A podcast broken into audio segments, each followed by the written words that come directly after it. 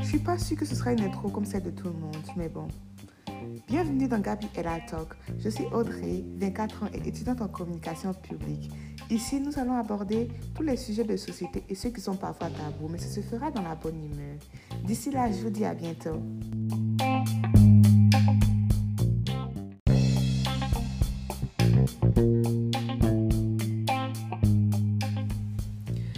Coucou, bienvenue dans Gabi Ella Talk.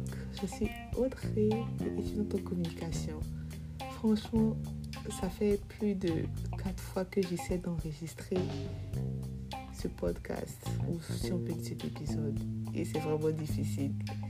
Il n'est pas du tout préparé, c'est juste euh, un cœur cœur, un truc qui me passe par la tête que j'ai juste envie de partager. Alors, ce message c'est pour moi-même, mes soeurs, mes cousines, mes tantes, enfin les femmes. En 2020, il est difficile d'être une femme. Je veux dire une femme épanouie, qui sait qui elle est, qui sait où elle va, qui sait ce qu'elle veut, qui ne compte plus euh, sur un homme, etc.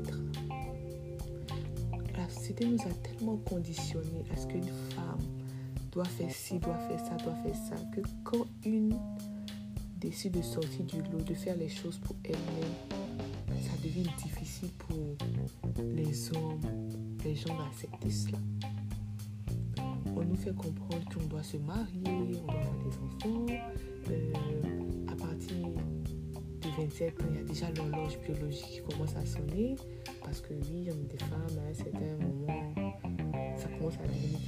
d'avoir des enfants. Mais je veux dire, c'est dommage qu'on soit réduite à ça. Parce qu'on a des projets, on a des carrières, on est intelligente, on est très doué. Et je veux pas juste que nous femmes, on soit seulement euh, focus sur le mariage, les enfants. Pas que je suis contre ça, alors là, pas du tout. C'est vraiment sacré le mariage, les enfants, c'est une bénédiction. Mais je veux dire que on doit rêver grand. On doit rêver grand. On doit juste rêver grand. Et avec tout ce qui se passe aujourd'hui dans la société, on a Internet. Hein. J'ai pas besoin de rappeler euh, tout ce qui se passe en ce moment. Surtout envers les femmes. Doit d'être solidaires. On doit se serrer les coudes parce que peut-être que les gens vont le prendre mal, mais ce n'est pas mon intention.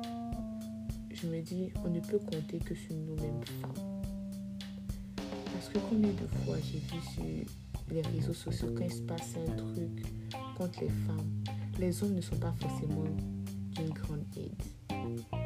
Alors si nous-mêmes, hommes femmes, on se lance des pics alors qu'on se doit de se soutenir, on ne va pas s'en sortir.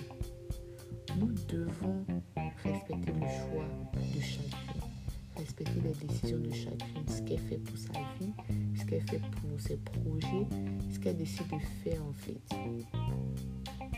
Je ne peux pas comprendre que entre nous femmes, juste parce qu'une est mariée et l'autre ne l'est pas, on se lance des pics.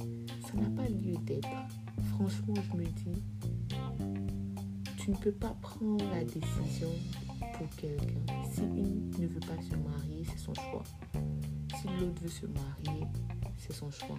Mais tout doit se faire dans le respect, dans, dans la joie. Tu ne peux pas, tu ne peux pas rejeter une personne parce qu'elle ne, ne veut pas comme toi. Personne, moi, avant, c'est vrai, je trouvais bizarre euh, quand une jeune fille ne veut pas faire, elle ne veut pas faire d'enfant ou se marier. Mais plus j'ai grandi, j'ai réalisé que peut-être que je peut-être que toutes les femmes ne sont pas appelées à ça.